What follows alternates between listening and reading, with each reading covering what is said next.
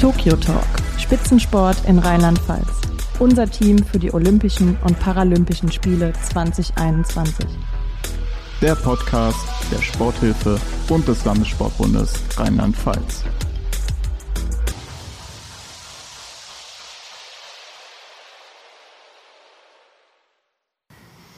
Hallo und herzlich willkommen zum Tokyo Talk, unserem rheinland-pfälzischen Sportpodcast.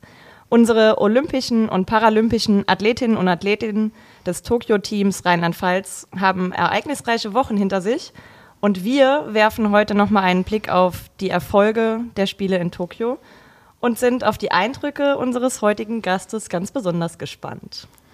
Ja, hallo auch von meiner Seite. Schön, dass wir heute auch einen ganz besonderen Erfolg thematisieren können. Ich glaube, ein Moment, auf den wir beide, äh, Fabienne und ich, auch schon äh, besonders gewartet haben. Denn heute dürfen wir die erste deutsche Goldmedaillengewinnerin der Olympischen Spiele 2020 in Tokio begrüßen, die Kanutin Ricarda Funk. Hi! Hallo Ricarda, schön, dass du bei uns bist. Und ähm, ja, wir freuen uns, dass es bei deinem sehr eng getakteten Terminplan geklappt hat, dass wir nun heute endlich sprechen können. Ja, auch erstmal danke, dass ich da sein darf. Und ähm, ich freue mich, mit euch zu plaudern, ja. Ja, wir sind ganz gespannt, was du zu berichten, zu erzählen hast, denn vor gut vier Wochen das Highlight deiner Karriere. Gold bei den Olympischen Spielen, das ist das Größte, was man sich als Sportlerin oder als Sportler wünscht eigentlich. Erst einmal herzlichen Glückwunsch unsererseits zu diesem überragenden Erfolg.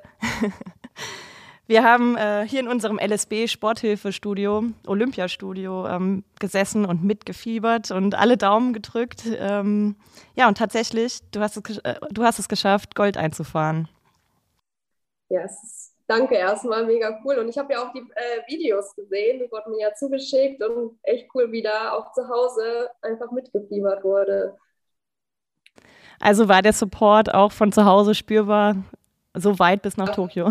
Auf, auf jeden Fall. Ähm, es war natürlich sehr schade, dass keine Zuschauer da waren, aber ich habe einfach vor Ort spüren können, wie sehr die Menschen in der Heimat mit dabei waren. Also ich alleine habe ich von meiner Schwester ähm, ein Video zugeschickt bekommen, dass sie ja einfach für mich gestaltet hat, um mir viel Glück zu wünschen. Schon allein das, es hat wahnsinnige Emotionen in mir ausgelöst und es ist ein richtig, richtig tolle Erinnerung. Wir wollen nochmal an den Goldmoment zurückrudern. Und mhm. ähm, ja, was ist das für ein Gefühl für dich gewesen, als du gemerkt hast, es reicht für Gold, du hast die Goldmedaille sicher? Also das war einfach krass. Ich konnte das, ich konnte das gar nicht verstehen, ich konnte es nicht greifen. Es war dann Jessica Fox, die große Favoritin, hat tatsächlich am letzten Aufwärtstor ähm, noch ganz leicht berührt, gerade so den Kopf noch reingesteckt bekommen. In dem Moment dachte ich so, wow, es könnte wirklich Gold werden. Äh, da habe ich erstmal gedacht, okay, krass, krass, warten wir erstmal ab, wenn es ein bisschen Ziel ist. Ähm, aber dann war erstmal, ich war einfach nur irgendwie so ein bisschen fassungslos. Ich konnte es nicht glauben. Also es war für dich von Anfang an nicht unbedingt klar. Es war, du warst ja im Vorlauf mit der besten Zeit, glaube ich ähm, gestartet. Und ja, war, war für dich von Anfang an so klar, dass es jetzt mein Goldlauf oder hast du schon noch gezittert? Ich habe definitiv noch gezittert. Ich wusste, Jessica Fox kann einen raushauen. Sie hat schon äh, öfter gezeigt, was für eine Weltklasse-Athletin sie ist. Und ähm, ich hatte, ja, an einer kleinen Stelle hatte ich noch ein, ja, hätte ich noch besser treffen können, dessen war ich mir bewusst. Aber die Strecke war einfach so verdammt schwer, dass äh, das eigentlich nichts ausgemacht hat. Ähm, aber trotzdem habe ich erstmal natürlich warten müssen, zittern müssen, bis die letzten beiden Athleten tatsächlich im Ziel sind. Aber ich wusste, es ist eine Medaille und darüber habe ich mich schon unfassbar doll gefreut. Ja, und dann stand ja irgendwann die Zeit äh, von deiner äh, Konkurrentin, von der Fox, an der Anzeigetafel. Und dann äh, hast, hast du es gewusst. So, es ist jetzt Gold, ich habe gewonnen. Ähm, kannst du dich an einen Gedanken, der da ganz prägend für dich war, der dir direkt durch den Kopf geschossen ist, äh, erinnern?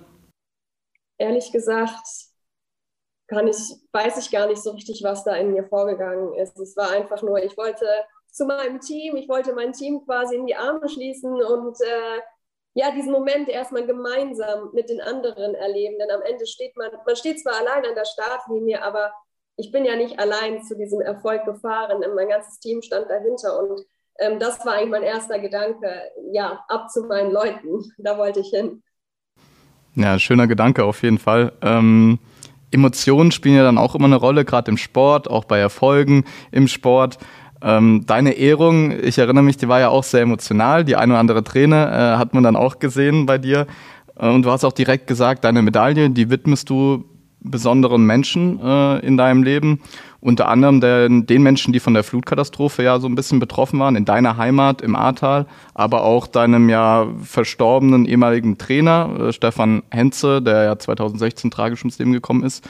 Ähm, haben sich die Schicksale, das eine ein bisschen länger her, das andere sehr kurzfristig vor den Spielen auch nochmal bestärkt äh, in deiner ja, Leistung, dein großes Ziel zu erreichen? Oder was ging dir da durch den Kopf? Also ich muss wirklich sagen, ähm, mein Trainer Stefan, von ihm steckt ganz viel in dieser Medaille und ähm, ja, der ist einfach mit mir immer am Start und ähm, ich hole mir meine Tipps bei ihm ab und ähm, die sind in meinem Kopf und das, was er mir beigebracht hat, das verfolge ich auch weiterhin. Also ähm, ja, mein erster Gedanke ging natürlich dahin. Also ähm, ja, mein Trainer ist mit an Bord. Weiterhin und natürlich ähm, die schrecklichen Ereignisse aus meiner Heimat, das hat mich schon ganz schön mitgenommen. Ähm, ich haben, wir waren im Pre-Olympics Training Camp. Ähm, da haben mich wirklich stündlich die ganzen schrecklichen Nachrichten erreicht, die Bilder erreicht. Das war ja, traurig mit anzusehen und habe natürlich da auch äh, erstmal Kontakt zu meiner Familie gesucht und zu Freunden, ehemaligen Schulkameraden. Und ähm, ja, aber am Ende musste ich mich auf den Wettkampf konzentrieren. Aus der Ferne kann man ja leider nicht viel tun. Ähm, ja, und habe dann versucht, mich auf das Wesentliche eben zu fokussieren. Und kurz nach äh, der Medaillenübergabe war ja dann auch eine klare Botschaft, die du gesendet hast. Der Kreis Ahrweiler ist stark, zusammen sind wir stärker. Ich glaube, das war eine wirklich sehr tolle Botschaft an alle Menschen und vor allem auch an die Sportvereine in der Region, die ja auch so betroffen waren. Ähm, von daher ja, diese Momente und auch ähm, die Zeit jetzt danach, ähm, hattest du da noch weiteren Kontakt? Äh, bist du weiter äh, im Austausch mit den Menschen vor Ort ähm, und kannst dich da einbringen, was jetzt wieder den Aufbau angeht? Ähm, ja, also leider ist meine Terminlage gerade echt voll. Also ich bin wirklich noch sehr viel unterwegs. Unsere Saison ist noch nicht abgeschlossen. Wir haben im September noch eine Weltmeisterschaft anstehen. Äh, dementsprechend konnte ich auch noch nicht so viel Zeit zu Hause verbringen. Ähm, natürlich habe ich äh, zumindest versucht, ähm, ja, über Spenden ähm, den Menschen vor Ort zu helfen. Ja, also super emotionale äh, Geschichte oder auch einfach deine Medaille ist ja mit super vielen positiven als auch ja weniger positiven äh, Emotionen verbunden. Aber wir wollen nochmal auf die positiven Emotionen zurückgreifen. Ähm, und ja, so einen Erfolg, den, den muss man ja eigentlich feiern. Wie war so der Moment, als du ins Olympische Dorf als erste Goldmedaillengewinnerin des Team Deutschland ähm, eingelaufen bist? Du warst doch mit Sicherheit die gefeierte Heldin dort. Ähm, also ich muss wirklich sagen, das ist so mein Olympic Moment. Ähm, ich bin zurück in das Dorf gekommen und war eigentlich schon an der Sicherheitsschleuse, habe ich schon gemerkt, da hinten läuft was. Ähm, da waren, kamen auch die ersten, kamen schon direkt zur Sicherheitsschleuse mit Fotografen. Ähm, mir wurde direkt da gratuliert. Das war sehr cool. Und dann stand das gesamte deutsche Team im Spalier vor unserem Haus. Ähm, es gab eine Laola-Welle, es wurde Oh, wie ist es schön gesungen. Und ja, ich habe einfach gemerkt, wie sehr das Team sich mit mir gefreut hat. Das war richtig cool. Und dann ähm, ja auch nochmal sehr emotional haben wir uns gemeinsam meinen Finallauf angeschaut. Das ähm, war ein Moment, der mir, glaube ich, ewig in Erinnerung bleiben wird. Also mit dem deutschen, gesamten deutschen Team habt ihr euch deinen Finalanlauf nochmal angeschaut ja, und Revue passieren lassen? Leider nicht vollständig so, äh, ja, aber die Highlights, das war echt cool, weil das war auch das erste Mal, dass ich es nochmal sehen konnte und ja. Ja, Wahnsinn. Also alles, was du in den letzten äh, zwei bis drei Minuten erzählt hast, ähm, ja, da kriegt man einfach Gänsehaut beim Zuhören und als sportbegeisterter Mensch, da kann man absolut mit dir empfinden, was das für unglaublich schöne Erlebnisse auch für dich gewesen sein müssen. Schauen wir mal auf die Sportart äh, an sich zurück, also äh, auf die Sportart, die dich ja auch zu diesem Erfolg, zu dieser Goldmedaille gebracht hat. Äh, Kanu-Slalom ist ja an sich schon ein bisschen spezieller, zumindestens äh, ja, für ja, ähm, mich oder auch dich, Fabienne. Wir hatten jetzt nicht äh, irgendwie große Berührungspunkte bislang in unserem sportlichen Leben äh, damit. Ähm, ja, erzähl du doch mal, wie bist du dazu gekommen? Wie ist so deine Leidenschaft äh, mit dem Sport ja, entstanden? Also man muss ja wirklich sagen, tatsächlich liegt es nicht gerade auf der Hand, dass man äh, vom Rhein kommt und dann Kanuslalom betreibt. Ähm, ich bin äh, durch meine Familie dazu gekommen. Mein Bruder hat damals angefangen. Anfangs dachte ich, mh, hm, ist nicht so meins, ist eher was für Jungs. Da braucht man ja viel Kraft und so weiter. Ähm, sind vielleicht ein bisschen zu, ja, actionreich. ähm, wollte eher tanzen und ja, hatte eher Interesse an den klassischen Mädchensportarten. Ähm, dann habe ich mich aber auch mal ins Boot gesetzt, habe gemerkt, dass es eigentlich nur richtig Bock macht, durch die Wellen zu düsen, ähm, durch die Torstange zu fahren. Ähm, mein erster Wettkampf war jetzt nicht so berauschend. Ich bin leider ähm, ja, erstmal Letzte geworden, aber da war mir klar, das möchte ich nie wieder werden und ähm, habe da so ein bisschen Blut geleckt und bin dann dabei geblieben und habe den Mädchen, klassischen Mädchensport an Nagel gehangen. Vom letzten Platz zur Goldmedaille bei Olympia ist ja auch äh, eine schöne Story dann. Mittlerweile äh, sagst du auch selbst, äh, auf deiner Website kann man es unter anderem lesen, dass du dich so als Botschafterin des Sports auch verstehst. Ähm, wie bringst du denn Menschen wie uns äh, deine Sportart äh, denn näher? Ja, also erstmal ähm, war es für uns ein besonderer Moment jetzt auch in Tokio, ähm, dass Kanuslalom mal diese Aufmerksamkeit bekommen hat, gerade jetzt im Hinblick auf die ja, Heim-WM, die nächstes Jahr ansteht in Augsburg. Ähm, ja, grundsätzlich ist es so, wir haben ganz viele Vereine in Deutschland. Ähm, wenn jemand Bock auf Kanusport hat, Bock auf so ein bisschen Action hat, dann kann man sich einfach bei jedem, äh, beim nächsten Kanuverein melden und ich bin mir sicher, dass sich die Menschen freuen werden und einen diese ja, besondere Sportart vorzustellen. Jetzt müssen wir mal ein bisschen Werbung zwischendurch machen für deinen Verein, für den du startest, KSV Bad mhm. Kreuznach. Ja, genau, KSV Bad Kreuznach beispielsweise. Äh, die freuen sich auf jeden Fall jederzeit über Nachwuchs und ich bin mir sicher, dass das eine ja, perfekte Möglichkeit ist, um den Einstieg zu schaffen. Ich kann einfach nur sagen, dass ähm, Kanu-Slalom ja, eine sehr besondere Sportart ist, die auf jeden Fall auch jede Menge Spaß bereitet. Auf jeden Fall. Äh, konnte man jetzt ja auch im Fernsehen bei deinem Erfolg äh, sehen. Äh, sehr viel Spaß dabei. Für den Einstieg ist aber auch wichtig, die Regeln zu kennen. Äh, ich glaube, so einem Laien fällt es dann doch auch mal schwer.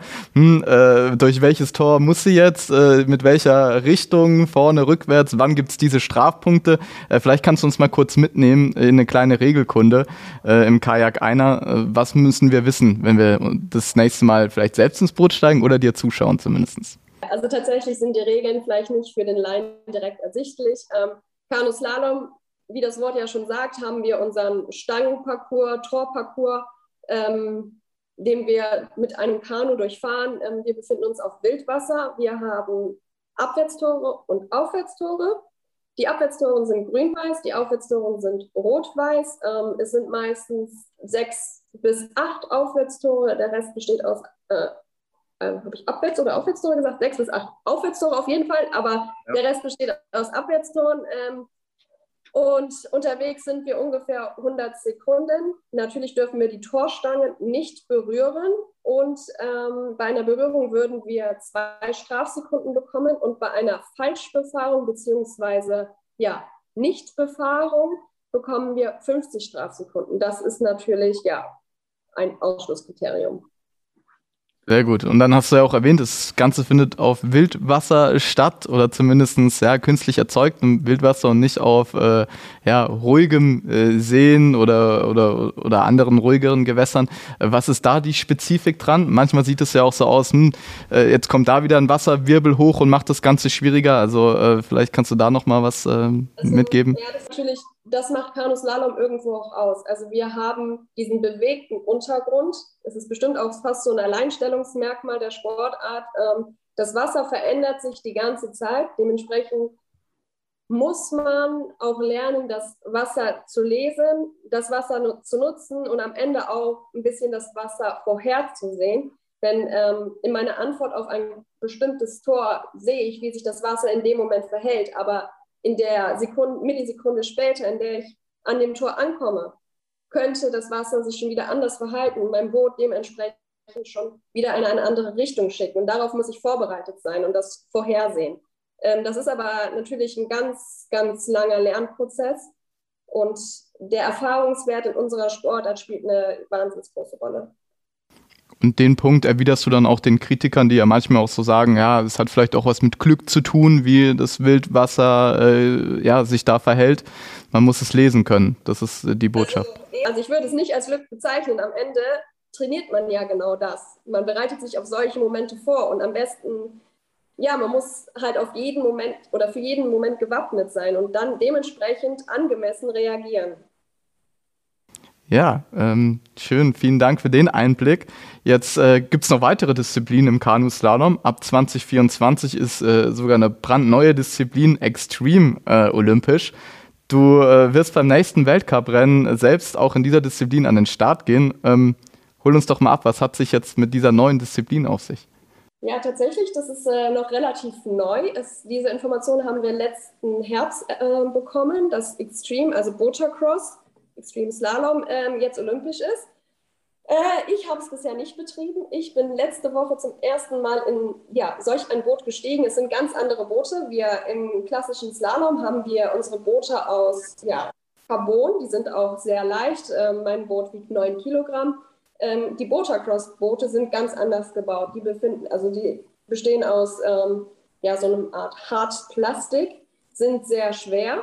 Ähm, das wiegt 19 Kilo die sind natürlich dafür für ein bisschen mehr Action ausgelegt. Ähm, das ist, man kann sich die Sportart so ein bisschen vorstellen wie so ein ja, BMX, aber im Kanu. Wir haben eine Startrampe, da schießt man von oben ins Wasser. Es starten vier Leute gleichzeitig nebeneinander und dann kämpft man sich durch einen Slalomparcours. Also es ist ein Head-to-Head-Wettkampf und es geht richtig zur Sache. Also es ist wirklich rabiat und äh, man muss da schon so ein bisschen die Ellbogen auspacken. Ähm, ja, wie gesagt, ich bin letzte Woche zum ersten Mal in solch ein Boot gestiegen. Es war sehr aufregend für mich. Ähm, ja, an der Startrampe, die ist schon relativ hoch. Da hatte ich schon Herzklopfen. Es ist so ein kleiner Adrenalinkick darunter zu jumpen. Ähm, hat aber auch unglaublich viel Spaß gemacht, muss ich wirklich sagen. Aber es ist massiv anstrengend dieses 19 Kilo Boot zu bewegen und vor allem auch zu kontrollieren, durch die Tore zu manövrieren, aber dann auch in einer ja, guten Geschwindigkeit und eben mit einer passenden Linie. Es ist wahnsinnig schwer. Mhm. Wie, wie bewertest du das Ganze jetzt, dass es da so eine neue Disziplin gibt? Also viele Kritiker sagen ja auch, die Sportarten werden sehr stark verändert und auf die Bedürfnisse der Medien angepasst in dem Bereich. Ne? Es soll alles ein bisschen extremer werden. Es soll ähm, ja, mediengeeigneter werden, um auch den Fernsehzuschauer abzuholen. Jetzt hattest du ja eingangs erwähnt, ja, es ist mal toll, dass äh, so viel auch über den Kanuslalom jetzt auch in Deutschland wegen deinem Erfolg berichtet wird. Also bist du da zwiespältig oder sagst du, nee, das ist, das ist toll, das verändert unsere Sportart nicht, das ist einfach eine weitere Disziplin, das ist bereichernd? Ja, also natürlich ist es für unsere Sportart einfach nur toll, dass wir eine weitere Möglichkeit haben, äh, eine Medaille zu gewinnen. Und es ist für uns auch wahnsinnig ähm, wichtig, so in einem olympischen Programm einfach zu bleiben. Ähm, trotzdem ist es natürlich so, dass ja die Historie der Sportart eine ganz andere ist als beispielsweise bei Kanuslalom. Ähm, Buttercross, die ist jetzt nicht extra, die Sportart ist nicht extra erfunden worden für die Olympischen Spiele, das muss man dazu sagen. Also es gab es schon vorher, aber es wurde jetzt natürlich nicht dadurch, dass es nicht olympisch war, nicht in dieser Masse betrieben. Ähm, aber das Ganze gibt dem jetzt einen Kick. Man merkt es auch jetzt hier vor Ort äh, in Frankreich. Es gehen sehr viel mehr Menschen an den Start oder Sportler. Und ähm, ja, es geht wirklich mehr zur Sache als vorher. Man merkt, es ist jetzt olympisch und die Leute, die wollen und trainieren auch hart dafür. Okay, also wir können äh, gespannt sein. wie es 24 dann in Paris aussieht. Ist es dann so, dass du in beiden Disziplinen starten könntest oder was würdest du jetzt so aus dem Bauchgefühl heraus sagen? Was bevorzugst du? Also ähm, tatsächlich ist es so, dass wir noch keine Informationen haben, wie der Qualifikationsprozess aussieht. Wir bekommen im Oktober, legt der internationale Kanuverband das Ganze erst fest. Und ähm, dementsprechend ja, werde ich dann auch danach handeln. Also ich weiß nicht, ob man zum Beispiel, ob äh, Sportler bevorzugt werden, die in beiden Disziplinen starten oder ob sie lieber ähm, einen Spezialisten haben wollen. Ähm, also wir wissen noch nicht so richtig, in welche Richtung es geht. Mir ist es auf jeden Fall wichtig, dass ich den Anschluss jetzt nicht verpasse, denn nach Tokio jetzt fangen die ganzen Sportler an, sich auch auf Extreme Slalom eben ja, vorzubereiten. Ja, wir wollen noch mal ähm, zurück nach Tokio schauen und so ein bisschen den Olympia-Rückblick mit dir schaffen. So ein paar ähm, Berichte noch von dir einholen, um einfach auch unseren Hörerinnen und Hörern mitzugeben, wie es für dich so in Tokio war, weil ja auch keine Zuschauer zugelassen waren und man das wirklich nur am Fernsehen äh, verfolgen konnte. Und du hast ähm, in einem Interview nach, deiner, nach deinem Erfolg gesagt, mein Traum ist Realität geworden. War das für dich schon immer so das Ziel, A, zu den Olympischen Spielen zu fahren und B, vielleicht die Goldmedaille zu gewinnen? Also ja, ich habe irgendwie schon davon geträumt, mal zu den Olympischen Spielen zu kommen. Das ist irgendwie das Sportevent, was man auch als Kind schon wahrnimmt. Das ist irgendwie, das ist ja überall zu sehen. Es wird überall davon berichtet. Ähm, ja, damals habe ich schon gedacht, es wäre mal cool, daran teilzunehmen. Und ähm, 2016 hat die Olympia-Quali, die habe ich ja leider regelrecht verbockt. Ähm, und danach war für mich einfach nur klar, Tokio ist mein Ziel, es ist mein Traum. Und darauf habe ich alles ausgerichtet. Ähm, ja, am Anfang habe ich erstmal davon geträumt, an dieser olympischen Startlinie zu stehen. Also ich kann jetzt nicht direkt sagen, dass äh, ich von Gold wirklich geträumt habe. Ich heute einfach an dieser Startlinie stehen und das dann auch noch mit, ja, dass ich das Ganze mit Gold krönen konnte, das war einfach für mich nur der, der Wahnsinn, ja. Wann waren so deine ersten Olympischen Spiele, die du wahrgenommen hast als Kind? Ähm, also es ging los bei Olympischen Spiele 2000 in Sydney. Ähm, habe ich so das erste Mal so richtig wahrgenommen, Vermutlich auch, weil Thomas Schmidt damals Olympiasieger geworden ist und ich kann mich noch richtig gut daran erinnern, wie er dann in Kreuznach bei einem Wettkampf, da bin ich auch schon Slalom gefahren, ähm, ja, da war und ich da mit meinem Thomas Schmidt-Plakat hingekommen bin, natürlich ein Autogramm äh, ja, haben wollte. Also war ja auch so dein sportliches Vorbild so ein bisschen als Rheinland-Pfälzer damals? Als Vorbild würde ich es jetzt, ja, weiß ich nicht, ob ich es als Vorbild beschreiben würde, aber ähm, es war für mich natürlich schon cool, sowas ja, erstmal gesehen zu haben und ihn dann auch noch live zu treffen. Das war ja der Wahnsinn. Ja, dann hoffen wir doch, doch dass einige Talente äh, im Kanusport jetzt auch durch deinen Olympiasieg äh, so beflügelt werden wie bei dir damals. Ja, auf jeden Fall cool. Ähm, du warst ja schon ein paar Tage oder ja, auch mehrere Wochen vielleicht vorher in Japan im Vorbereitungstrainingslager. Ähm, kannst du uns davon so ein bisschen erzählen? Wie ist das abgelaufen? Wann seid ihr hingeflogen? Wie lange wart ihr vor Ort? Und wie sah so der Tag in der Vorbereitung für euch aus? Also wir sind ungefähr zweieinhalb Wochen vor, ähm, bevor das Olympische Dorf geöffnet hatte, sind wir angereist ähm, hatten natürlich sehr, sehr strenge Einreisebestimmungen. Ähm, es gab sehr viel Papierkram. Wir hatten ja äh, die sogenannte Ocha-App, die war ein, ja, ein sehr wichtiges Instrument. Das wurde auch an jeder Stelle gefordert. Ähm, es gab bei, am Flughafen in Tokio selber, gab es am Ende ein Blatt Papier, ein gelbes Blatt Papier, ähm, und man hatte das Gefühl, dass es war einfach nur ein ganz normales, stinknormales A4-Blatt in Gelb mit Otscha drauf. Und man hatte das Gefühl, das war das wichtigste Einreisedokument. Das musste man überall vorhalten. Da war nichts anderes drauf. Keine Unterschrift, nichts Besonderes. Es war einfach nur ein gelbes Blatt Papier. Das hat man an jeder Stelle vorgehalten. Ähm, das war irgendwie schon ein bisschen spannend zu sehen. Ähm, man hat halt am Anfang gedacht, okay, das kann ich jetzt wegschmeißen, so nach dem Motto. Ähm, Ansonsten natürlich sehr viele PCR-Tests und Schnelltests. Das ja, regelmäßiges Testen war ganz normal. Ähm, und dann sind wir vom, ja, also erstmal vom Flughafen sind wir in unser Bubble-System gekommen. Kanu Slalom hatte ja ihre eigene Bubble. Wir hatten unser eigenes Hotel. Wir durften, es war so eine Art Light-Quarantäne. Ähm, das heißt, wir durften zum Training raus, aber ansonsten durften wir das Hotel nicht verlassen. Ähm, Im Hotel hätte es theoretisch einen Supermarkt gegeben, aber auch den durften wir nicht benutzen. Ähm, Kanuslalom wurde dann in drei verschiedene Gruppen eingeteilt ähm, und man durfte sich nur innerhalb dieser Gruppen eben auch bewegen. Unser Tagesablauf war ganz normal, zweimal Training auf, auf der Strecke am Tag. Ähm, meistens sind wir dann tatsächlich auch draußen an der Strecke geblieben. Ähm, war eigentlich dann ganz cool, weil man dann eben nicht den ganzen Tag nur in diesem kleinen Hotelzimmer war.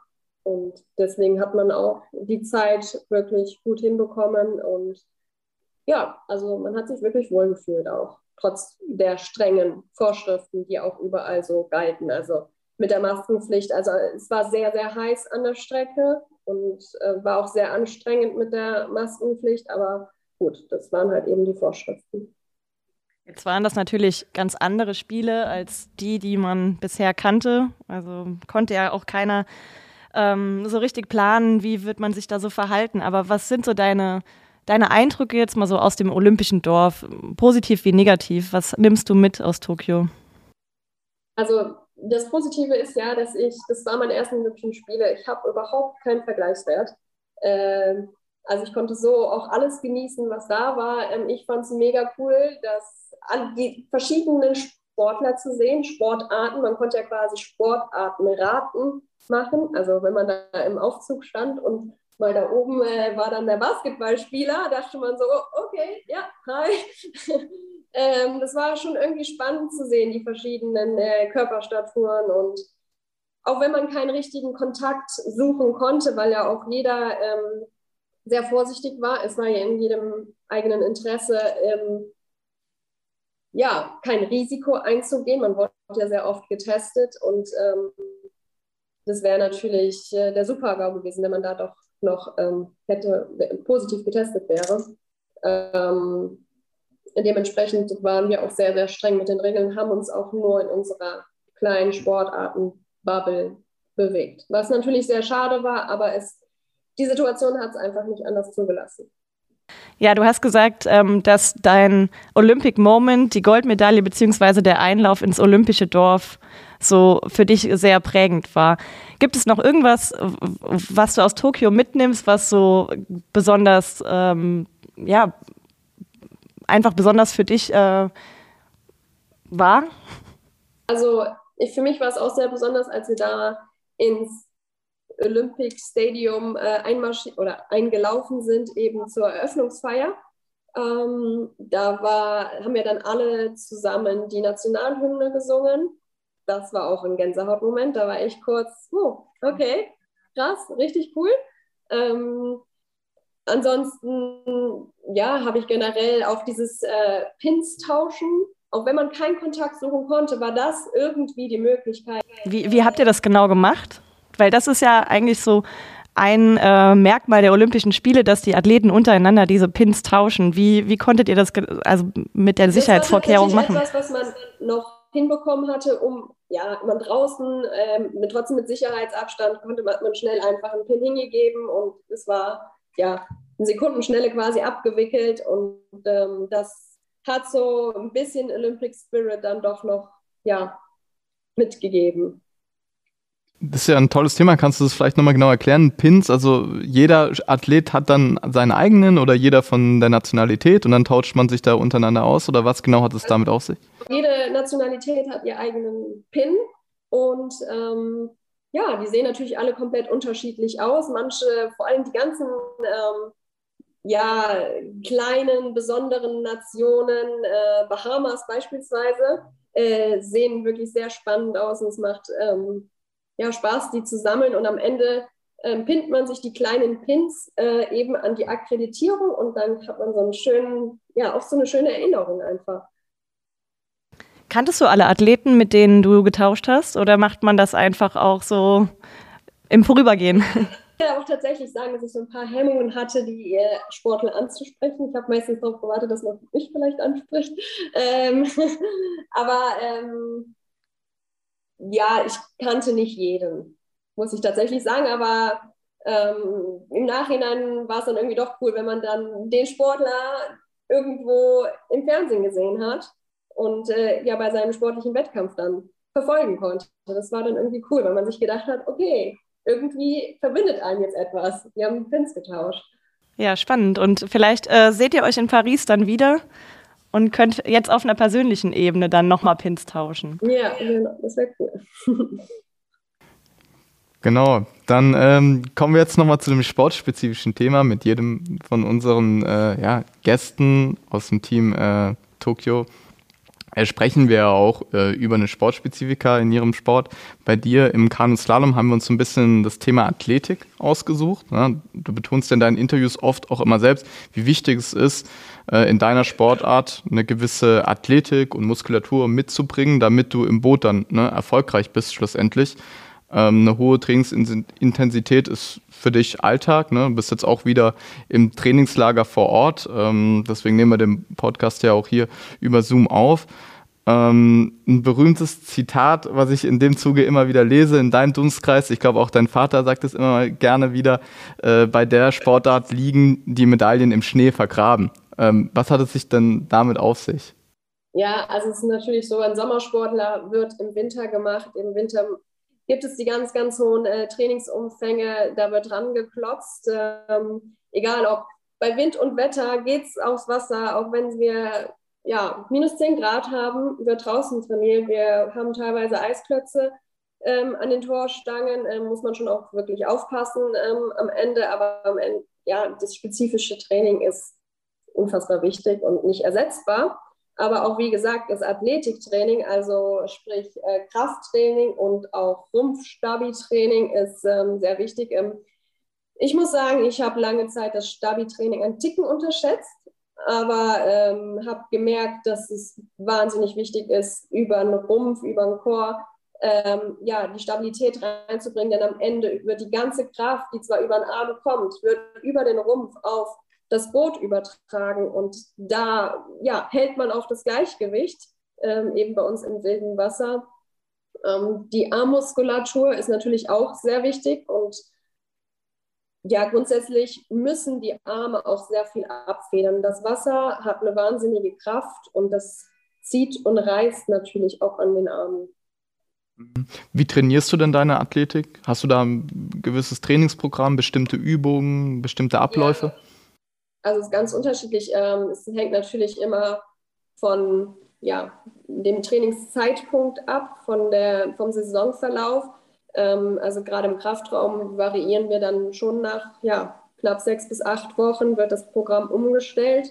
Ähm, und äh, ja, Core-Stabi-Training, da ist es mir auch immer wichtig, dass ich erstmal so ja, ein gewisses Grund, Grundset habe ich da, aber mir ist auch immer wichtig, dass immer neue Übungen reinkommen, besonders auch ähm, Übungen, die sehr, hm, wie soll ich es beschreiben, ähm, schon auch sehr spezifisch sind, ähm, auch viel Gleichgewichtssinn fordern. Also ich mag es gerne, Dinge so zusammen zu mixen ein bisschen am Ende. Ähm, das, dieser Gleichgewichtskomponente, die spielt bei uns, glaube ich, eine wahnsinnig große Rolle. Ähm, und ansonsten steht bei uns natürlich auch Lauf oder Fahrrad auf dem Plan. Also es ist irgendwie auch wirklich so, unsere Sportart ist einfach hochkomplex. Es müssen so viele Dinge zusammenkommen. Also es ist einfach eine Mischung aus äh, ja, Kraft, Ausdauer, Schnelligkeit, aber auch Geschicklichkeit und Präzision. Dementsprechend muss man natürlich auch sehr viele Felder äh, bedienen. Ja. Das, und das ist auch die Spezifika ne, an deiner Sportart. Ähm, du gibst ja über Social Media Kanäle auch so ein bisschen einen Einblick. Hast du da auch ein Beispiel für äh, so eine Übung? Ne? Ich sehe dich oft auf der Slackline oder auch mal beim, beim Yoga oder die Slash Pipe, die du da auch benutzt. Ähm. Ja, also Slash Pipe, mit der macht es mal echt Spaß zu trainieren und die ist auch so ein Element, das, das bewegt sich ja auch. Das Wasser ist in Bewegung, das Wasser, das bringt den Körper ins Ungleichgewicht und damit muss man lernen umzugehen, den Körper trotzdem zu kontrollieren und dabei auch noch Kraft aufwenden. ähm, ja, das finde ich ist ein sehr, sehr tolles Trainingsgerät und kann ich auch jedem weiterempfehlen. Kannst du nochmal genau erklären, was es ist, für jeden, der, dem jetzt der Begriff Slashpipe noch nichts äh, gesagt hat? Also die Slashpipe ist ein Rohr aus, ja, es ist einfach eigentlich ein Plastikrohr, aber gefüllt mit Wasser. Ähm, nicht vollständig gefüllt, so dass sich das Wasser noch bewegen kann. Und ähm, ja, man kann die Slashpipe von links nach rechts führen und dann ja, bewegt sich das Wasser und man muss es über den Körper ähm, stabilisieren.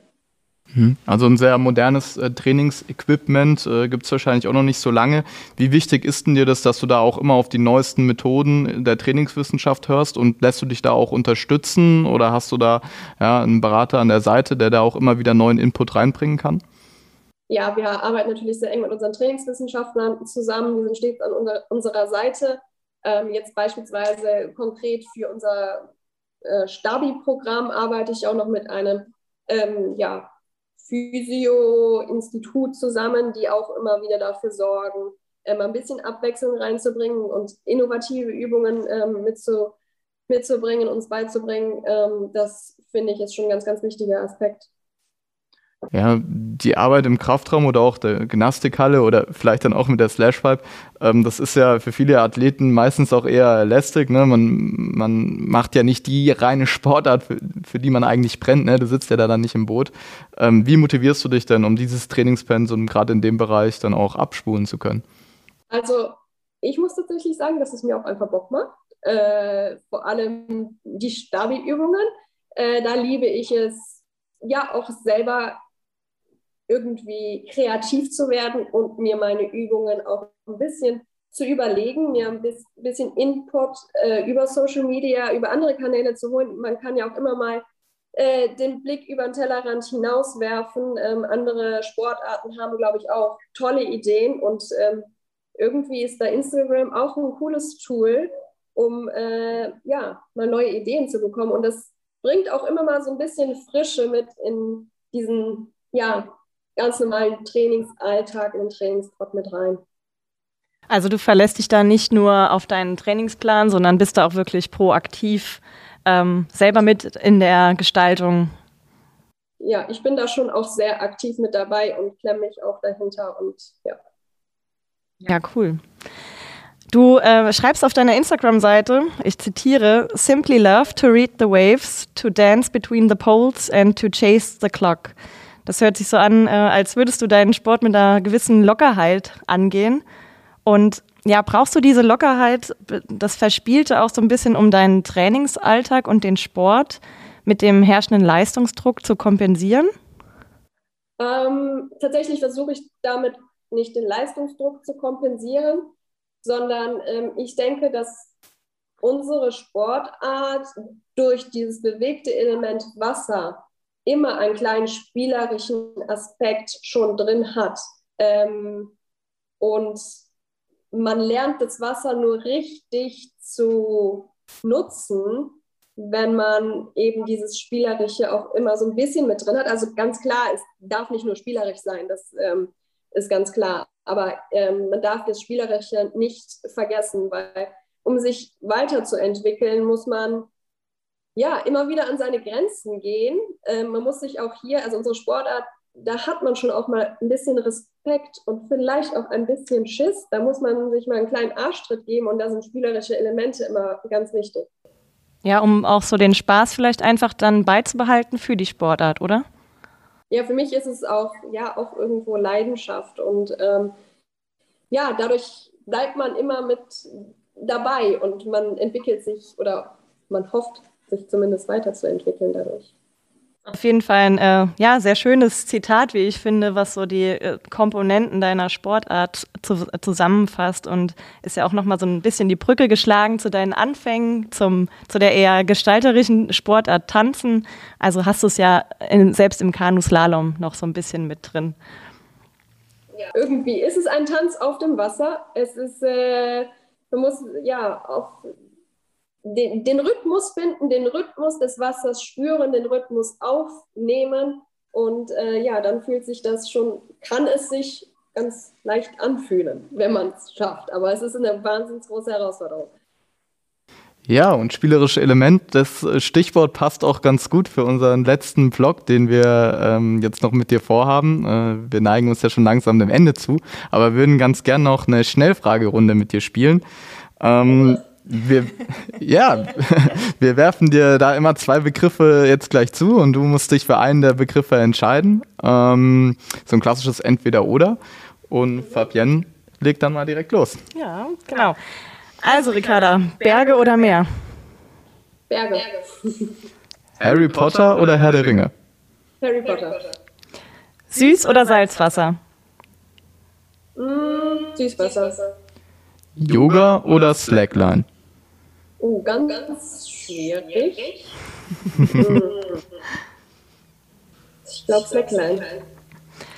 Trainingslager in Neuseeland oder in den französischen Alpen? Oh. äh, in Neuseeland war ich noch nicht. Da gibt es fantastische Strecken. Ich glaube, ich tendiere zu Neuseeland. Winter oder Sommer? Sommer. Weinfest an der A oder Wiesen an der Isar? Hm. Dann nehme ich doch für die Heimat. Sehr gut. Die Fragen wurden nicht leichter, aber ich denke, du hast sie mit Bravour gemeistert. Ja, liebe Ricarda, vielen Dank für deine Zeit und die interessanten Einblicke aus Tokio, aus deiner Sportart, deinem persönlichen Trainingsalltag. Und ähm, ja, wir hoffen einfach, dass du genauso motiviert und zielstrebig deinen Weg weitergehst, gesund bleibst und wir deine nächsten Erfolge, bald steht ja auch die WM an, ähm, mit dir, ja, mit dir feiern dürfen und auch deine sportliche Laufbahn, solange es geht, noch mit begleiten dürfen und wünschen dir einfach nur das Beste. Dankeschön. Ja, auch natürlich von meiner Seite viel Erfolg ähm, für die Zukunft, für die anstehenden Aufgaben und zwar einfach spannend mit dir heute nochmal zu sprechen als Olympiasiegerin. Ähm, wirklich äh, eins der Highlights, denke ich, unseres äh, Tokyo Talks. Fall, ja. Und ähm, ja, auch nochmal danke für deine wirklich starken Botschaften und äh, die Symbolik, die du geschickt hast äh, für die betroffenen Sportvereine in der, in der Region ne, mit der Flut. Ich denke, das hat uns alle auch äh, hier ähm, nochmal bestärkt, äh, da zusammenzuhalten und äh, ja, Elemente zu finden, wie man jetzt die betroffenen ähm, ja, Sportvereine vor allem auch unterstützen kann. Also auch da nochmal großen Dank im wichtigsten oder größten sportlichen Erfolg auch an, an, an diesen Moment zu denken und da auch eine Widmung rüber zu senden. Ich glaube, das war ein super starkes äh, Zeichen und ja, hat viele, viele Herzen berührt hier. Ja, ich hoffe, ich konnte ein bisschen Hoffnung spenden. Und herzlichen Dank, dass ich da sein durfte. Hat Spaß gemacht mit euch. Tokyo Talk. Spitzensport in Rheinland-Pfalz unser Team für die Olympischen und Paralympischen Spiele 2021. Der Podcast der Sporthilfe und des Landessportbundes Rheinland-Pfalz.